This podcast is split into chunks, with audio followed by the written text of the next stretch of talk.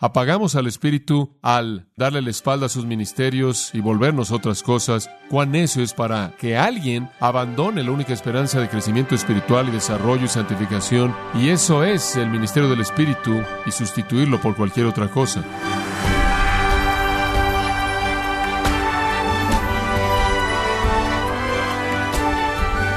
Le saluda a su anfitrión Miguel Contreras dándole la bienvenida a Gracia a vosotros con el pastor John MacArthur.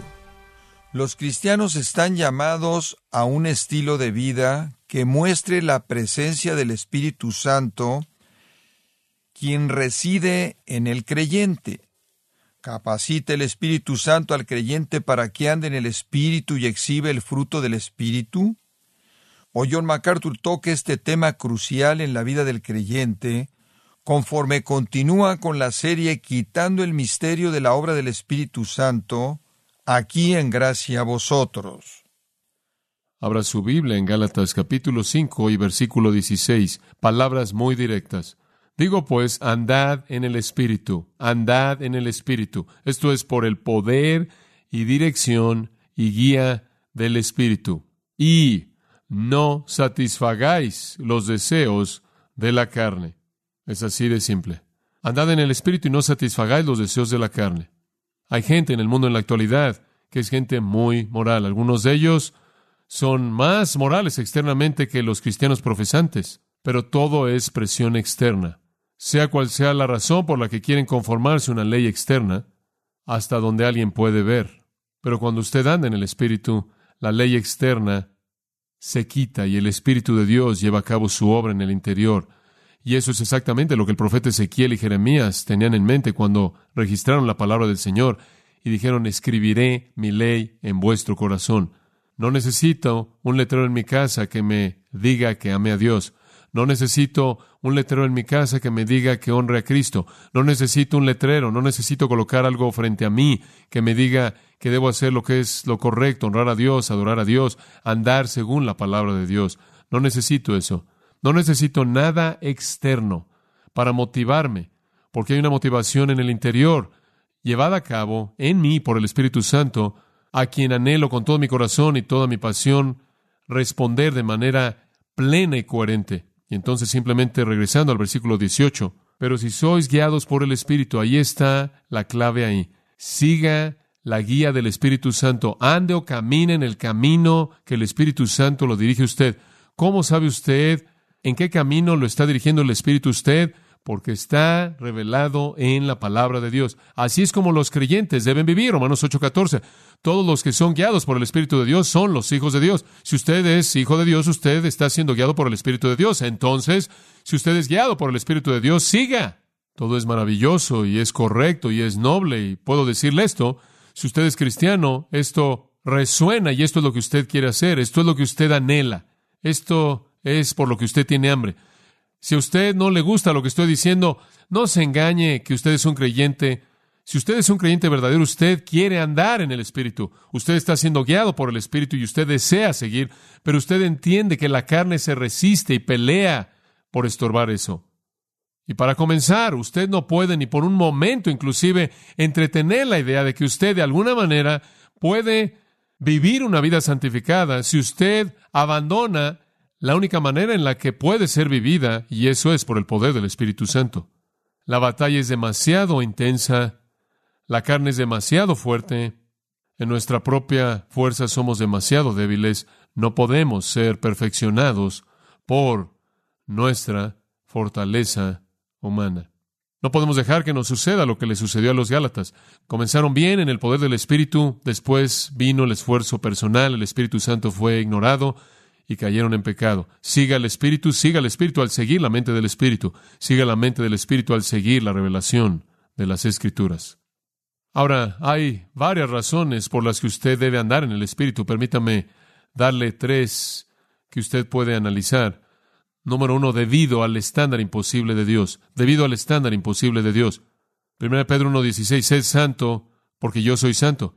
Yo podría alcanzar algún nivel de satisfacción en la comunidad religiosa si viviera de cierta manera, podría ser aceptado por la gente moral y la gente religiosa, inclusive la gente cristiana, si guardara mi vida de cierto tipo de pecados abiertos. Pero el estándar que es establecido en las Escrituras para nosotros es, sed santos como yo soy santo. Esa gran demanda levítica de Dios que es repetida por Pedro en 1 Pedro 1.16. Este estándar imposible está mucho más allá de mi poder, mucho más allá de mi poder. Entonces, necesitamos andar en el Espíritu porque el estándar de otra manera es imposible de cumplir. En segundo lugar, nuestro enemigo es poderoso. Nuestro enemigo es poderoso. ¿Y qué quiero decir con eso? La carne. Entonces digamos que la carne es poderosa. La carne es poderosa. En mi carne, dice Pablo, no hay nada bueno.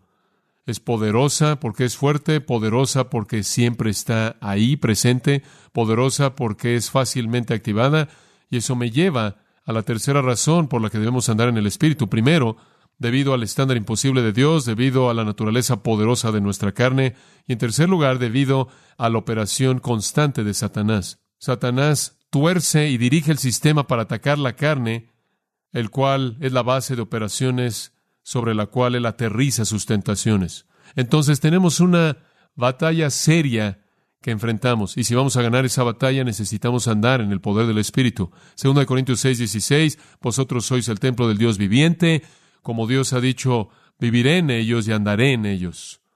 Es un caso de Dios caminando en nosotros y nosotros caminando en Él. Y caminando o andando significa siempre conducta diaria, progresiva. El Espíritu del Dios Todopoderoso del universo vive en usted. Usted es el templo del Espíritu Santo. Él está vivo en usted. Él está andando, Él está moviéndose hacia adelante. Debemos seguir y andar en el Espíritu y eso significa que debemos abrazar la mente del Espíritu, la cual es la verdad del Espíritu, lo cual significa que debemos estar saturados con la palabra de Dios y cuando la oímos debemos abrazarla. Eso es lo que Colosenses 3:16 está diciendo. La palabra de Cristo mora en abundancia en vosotros. No solo oírla y después sacudírnosla, sino dejar que encuentre un lugar profundo y rico en su alma. Hay tanta superficialidad Inclusive en casos en donde versículos bíblicos son usados y supuesta enseñanza bíblica se está presentando, carece de profundidad y amplitud y altura y extensión, carece de riqueza, carece de profundidad, carece de verdad contundente que penetra nuestras almas y nos cautiva. Esa es la razón por la que es tan importante que usted se exponga a ese tipo de entendimiento de la palabra de Dios en todo momento que usted pueda, llenando de manera interminable su alma de ella para que usted siempre esté dominado por la mente del Espíritu. Es esa verdad que está usted recibiendo y recibiendo y recibiendo que domina. Y yo sé que usted entiende eso. Yo sé que para mí, yo estudio constantemente y leo constantemente, no solo para predicar, de hecho nunca estudio para preparar un sermón, Siempre puedo pensar en algo que decir, siempre estudio para conocer la verdad de la palabra de Dios y a partir de eso sale un mensaje en un sentido como un resultado, consecuencia, pero ni siquiera estoy leyendo todo el tiempo, simplemente en conexión con el tema que voy a predicar, simplemente leyendo para ser nutrido, simplemente leyendo para entender de manera más rica y más profunda las cosas del Espíritu y anhelando en mi propio corazón aplicar eso, aplicarlo para que se incrusta en mi propio entendimiento. No hay otra manera de vivir la vida cristiana fuera de andar por el Espíritu. No hay otra manera de andar en el Espíritu fuera de conocer lo que el Espíritu quiere. No hay otra manera de conocer lo que el Espíritu quiere, a menos de que usted entienda las grandes verdades ricas de las Escrituras. Y claro, en la actualidad existe esta masa de gente que va a la iglesia y no oye nada que sea profundo o penetrante o útil, y entonces quedan en esta batalla horrenda que se describe aún más en los versículos 19 al 23. Veámoslo. El mandato vino primero y después el conflicto, y aquí está el contraste entre la carne y el espíritu. Aquí está lo que describe o delinea los componentes de estas dos realidades. Las obras de la carne, simplemente en caso de que pueda olvidarlo. Esto es lo que usted no debe permitir que domine su vida. Inmoralidad. Estos son típicos. A Pablo le encanta este tipo de listas Ahí está la palabra porneia, fornicación, de la cual obtenemos la palabra pornografía, conducta sexual ilícita. Eso es lo primero en la lista, seguido de inmundicia, acatarsia. Una catarsis es una limpieza, una acatarsis es algo que no está limpio, usado, por cierto, en tiempos antiguos, de la pus que salía de una herida sucia. suciedad de pensamiento y mente que lleva a pensamientos y conducta pornográfica. Y después él habla de lascivia, el geia, básicamente una palabra que significa sin refreno. Es abandono sexual que no conoce refreno. El que ha llegado tan lejos en la lujuria y deseo que a él le podría importar menos lo que alguien pensara. De hecho, esta es la persona que desfila su maldad en frente de todo mundo, aparentemente sin refreno alguno. Esos son los elementos de la carne que se presentan en la categoría de la moralidad. También hay elementos de la carne que se presentan en la categoría, créalo o no, de la religión, versículo 20, idolatría. Es tanto una obra de la carne como la inmoralidad, y no quiero decir con eso simplemente adorar un ídolo, una imagen. Es adorar cualquier cosa que no sea el Dios verdadero y el verdadero Señor Jesucristo, cualquier religión falsa, seguida de hechicerías, farmaquea, de la cual obtenemos, obviamente, farmacia, farmacéutico. Siempre significó una droga. Las drogas eran usadas en el mundo antiguo como un medio común en la práctica de la magia y la hechicería. Usaban drogas para inducir estados de euforia, de conciencia, que ellos asumían que los elevaba al mundo de los dioses. Alteraban sus mentes mediante el uso de las drogas, la hechicería, cualquier tipo de pensamiento alterado. En ese caso era usado en su adoración religiosa, conectado con la magia, la hechicería y otras formas de hechicería. También hay pecados de la carne que operan en el área de relaciones sociales. No solo inmoralidad, y pecado sexual no es solo religión falsa, pero inclusive nuestras relaciones con otros. Por ejemplo, observe de nuevo, enemistades, versículo 20, extra, odios, lo que significa plural aquí, odios, hostilidad. Después viene pleitos, eiris, lo cual significa peleas, luchas, toma la actitud del odio y la coloca en la acción. Después viene celos, celos, de lo cual viene celo, el enojo producido por lo que alguien más tiene que usted quiere tener. Después vienen iras, hay un tipo de progresión aquí, tumos, la expresión de hostilidad de temperamento no controlado. Eso lleva obviamente a disputas muy serias, disensiones y contiendas. Eso lleva obviamente a contiendas muy serias, disensiones y envidias, como comienza el versículo 21. Entonces, usted tiene estos tipos de pecados que se manifiestan en la categoría de nuestras vidas personales, nuestras vidas religiosas y nuestras vidas sociales. Y después él incluye borracheras, orgías, esto serían orgías públicas que eran parte de la religión antigua, y lo demás que usted quiere incluir, y cosas semejantes a estas, acerca de las cuales os amonesto, como ya os lo he dicho antes, que los que practican tales cosas no heredarán el reino de Dios. Se oye aquí como Juan, ¿verdad? Juan en blanco y negro, que el que es nacido de Dios no practica el pecado, como dice Juan en 1 de Juan, capítulo 3. Los que practican prazo en el tiempo presente. Con eso él quiere decir aquellos cuyas vidas se caracterizan por cosas como estas. Es un durativo de acción en el idioma griego y entonces habla de práctica habitual de cosas como estas, y los que habitualmente hacen este tipo de cosas no heredarán el reino de Dios.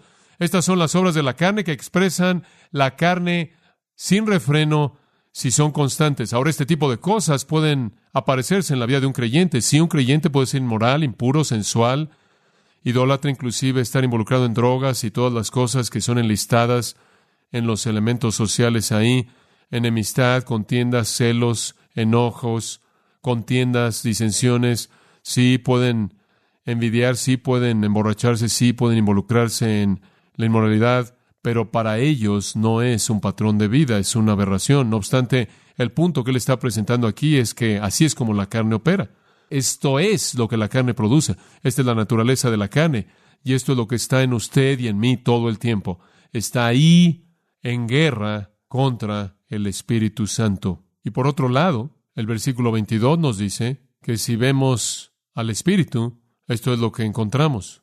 El fruto espontáneo del Espíritu, por así decirlo, usando la analogía agrícola, el producto espontáneo del Espíritu es amor, gozo, paz, paciencia, benignidad, bondad, fe, mansedumbre, templanza. Entonces, eso es lo que está pasando en usted. En usted se está llevando a cabo una operación del Espíritu Santo que está produciendo nueve actitudes básicas. Amor, agape, la forma más elevada de amor. Gozo. A ese gozo añadimos paz. E Irene, tranquilidad de mente en base a una relación establecida con Dios. Paciencia, macrotumeo, lo cual significa un sufrimiento, alguien que es paciente, tolerante, usado comúnmente, por cierto, en la Biblia de la actitud de Dios hacia los pecadores. Benignidad, créstotes, bondad, agathosune, excelencia moral, espiritual. Y finalmente las tres gracias. Fe o mejor, fidelidad, gentileza y templanza, dominio propio, la capacidad de mantenerse en línea. Todo esto es la obra del Espíritu que produce amor, gozo, paz, paciencia, benignidad, bondad, fe, mansedumbre, templanza. Entonces todo esto está sucediendo, dos extremos presentes en usted. En su carne, todo lo que es malo, en el Espíritu, todo lo que es justo. Todos estos, por cierto, fueron características de Jesucristo y si tuviéramos tiempo podríamos regresar a lo largo de la vida y ministerio de Jesús y ver cómo Él demostró todas estas nueve virtudes producidas por el Espíritu Santo, quien, claro, estaba operando a través de Él en su ministerio encarnado. Observe al final del 23 que Él hace una afirmación muy interesante. Contra tales cosas no hay ley. La ley fue dada para refrenar la maldad. Usted no necesita una ley para refrenar esto. Usted no necesita una ley inclusive para producir esto. ¿Qué contraste? La conducta normal del hombre natural en la carne está descrita en los versículos 19 al 21 y una ley fue necesitada para refrenarla. Pero en el creyente la conducta normal es descrita en los versículos 22 y 23 y ninguna ley se necesita para refrenar eso o producir eso porque es la obra del Espíritu en el interior. La vida controlada por el Espíritu produce todo eso. La vida cristiana entonces en toda su plenitud es una vida vivida en el poder del Espíritu Santo. Y si no la vivimos de esa manera, no es posible que podamos ser victoriosos. Entonces hay un punto final en los versículos 24 y 25, y si usted quiere puede llamarlo la conquista. El conflicto está ahí, el contraste entre los elementos que caracterizan a la carne y al espíritu, que hay acerca de la conquista. Versículo 24. Pero los que son de Cristo han crucificado la carne con sus pasiones y deseos. Eso es historia, eso es historia pasada, se refiere al momento de su salvación, cuando usted fue crucificado con Cristo. Usted ya ha crucificado a la carne, ya se ha matado el poder pleno de la carne. El viejo hombre ya ha sido matado. Usted ha sido crucificado con Cristo y en esa crucifixión su carne, y esto es tan importante, ha crucificado la carne con sus pasiones y deseos. Qué gran afirmación. Aquellos que pertenecen a Cristo han crucificado la carne con sus pasiones y deseos. El señorío de la pasión, el señorío del deseo malo sobre su vida ha sido roto en su salvación. Ya no reina. Usted ahora es dominado por el Espíritu, versículo 25. Si vivimos por el Espíritu, andemos también por el Espíritu. Ahora ya no vivimos por la carne, ahora vivimos por el Espíritu. No dominados por la carne, sino dominados por el Espíritu. Romanos 8, 5. Porque los que son según la carne colocan su mente en las cosas de la carne. Los que son según el Espíritu colocan sus mentes en las cosas del Espíritu. Claro, versículo 9. Mas vosotros no estáis en la carne, sino en el Espíritu. Si el Espíritu de Dios mora en vosotros, y si Cristo está en vosotros, aunque el cuerpo está muerto debido al pecado, el Espíritu está vivo debido a la justicia.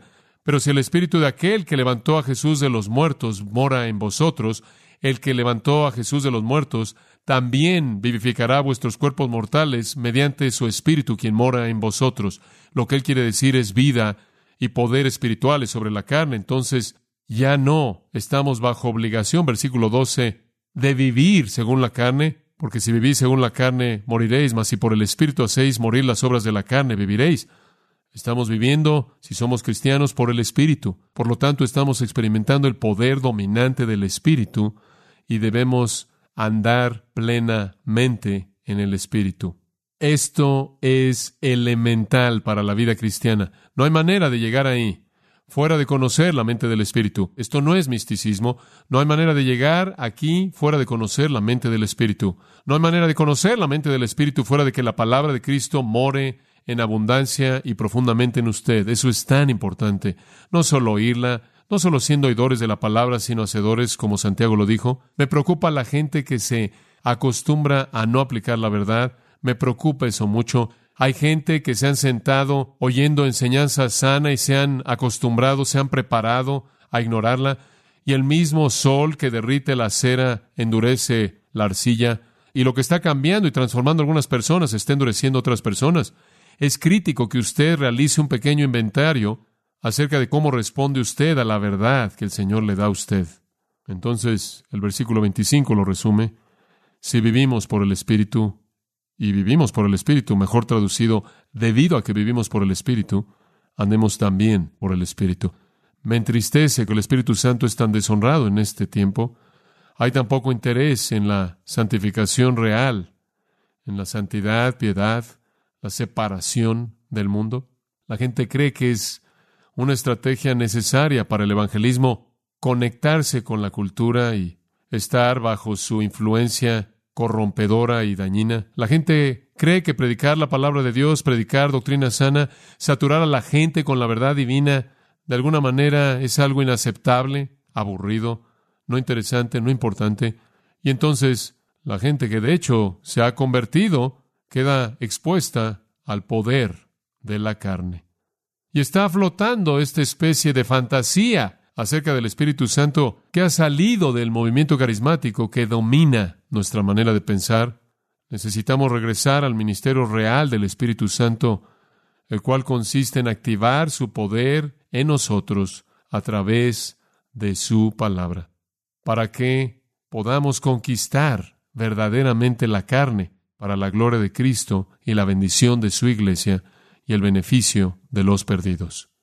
Padre, estas verdades son traídas con fuerza a nuestros corazones porque vienen de tu palabra de autoridad inspirada, inerrante. Esta es tu palabra para nosotros. Este no es mi mensaje, este es tu mensaje. Hemos contristado al Espíritu Santo, ciertamente hemos apagado al Espíritu Santo, hemos representado de manera equivocada al Espíritu Santo, hemos ignorado al Espíritu Santo, y mientras que parece haber un intento que se hace por no deshonrar al Padre, inclusive un intento por no deshonrar al Hijo. Parece haber poco interés en no deshonrarte a ti, oh Espíritu Santo. Por algún momento en el que te hemos entristecido, por algún momento en el que te hemos contristado o apagado, pedimos tu perdón. Te damos gracias por tu fidelidad hacia nosotros, por continuar intercediendo por nosotros con gemidos indecibles y por lo tanto, debido a que tú intercedes por nosotros aquí, debido a que el Hijo intercede por nosotros allá en el cielo, todas las cosas son para nuestro bien. Te damos gracias por tu intercesión constante por nosotros. Te damos gracias por tu presencia en nosotros. Te damos gracias por tu guía y pedimos, oh Espíritu de Dios, que tú nos coloques en el anhelo y deseo y motivación por caminar por el camino que tú estás guiándonos y seguirte a ti de esta manera, darte gloria y de esta manera disfrutar tu fruto y no el producto de la carne. Y de esta manera vivir vidas que traen honra a ti y que hacen que el Evangelio sea creíble. Te damos gracias por el privilegio que tenemos que va más allá de la comprensión de tenerte a ti, oh Espíritu Santo, viviendo en nosotros sorprendente, sorprendente. Es casi inconcebible que tú, el que se movió sobre la faz del abismo en la creación e hizo que las cosas existieran, tú, el que reveló las escrituras, la plenitud de la revelación, tú, el que capacitó el cuerpo de María para que diera luz al Salvador, tú, el que operó a través del Hijo de Dios encarnado, el que descendió y formó a la iglesia, aquel por quien somos colocados en el cuerpo de Cristo, tú vives en nosotros todo el tiempo. Esta es una realidad impresionante. Y que sepamos que a donde quiera que vamos, todo lo que decimos, lo que hacemos, lo que pensamos, hacemos todo eso con tu conocimiento pleno. Porque el que se une al Señor, uno es con Él y somos uno contigo y tú uno con nosotros. Te damos gracias porque tú continúas dirigiéndonos, guiándonos en tu gracia continuamente, pacientemente, amorosamente, que sigamos con corazones dispuestos, anhelando sobre cualquier otra cosa hacer lo que tú deseas que hagamos, ejerciendo obediencia a tu palabra para que podamos someter en tu poder las obras de la carne y disfrutar el fruto pleno del Espíritu manifestándose, viviendo en amor y gozo y paz y todas esas otras cosas. Es la única manera en la que queremos vivir y está ahí para que lo entendamos si caminamos por el camino que nos guías. Haz que hagamos eso de manera dispuesta, con la confianza que en eso seremos bendecidos. Tú serás honrado, otros serán afectados en la iglesia y afuera de la iglesia. Por esto oramos para tu gloria. Amén.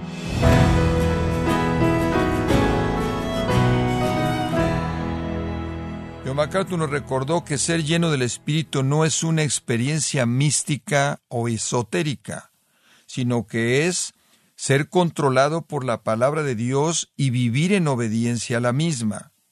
Así concluimos el estudio quitando el misterio de la obra del Espíritu Santo, aquí en gracia a vosotros. Estimado oyente, Grace Community Church, bajo el liderazgo de John MacArthur, ha organizado la conferencia Expositores 2021 en español, los días viernes 17 y sábado 18 de septiembre, en Son California. John MacArthur compartirá el púlpito con Paul Washer, Miguel Núñez, Sugel Michelén, Henry Tolopilo y Josías Grauman, entre otros, con el tema Jesucristo el Inigualable. Información e inscripciones de Expositores 2021 los días 17 y 18 de septiembre. Visite la página conferenciaexpositores.org. Repito, conferenciaexpositores.org.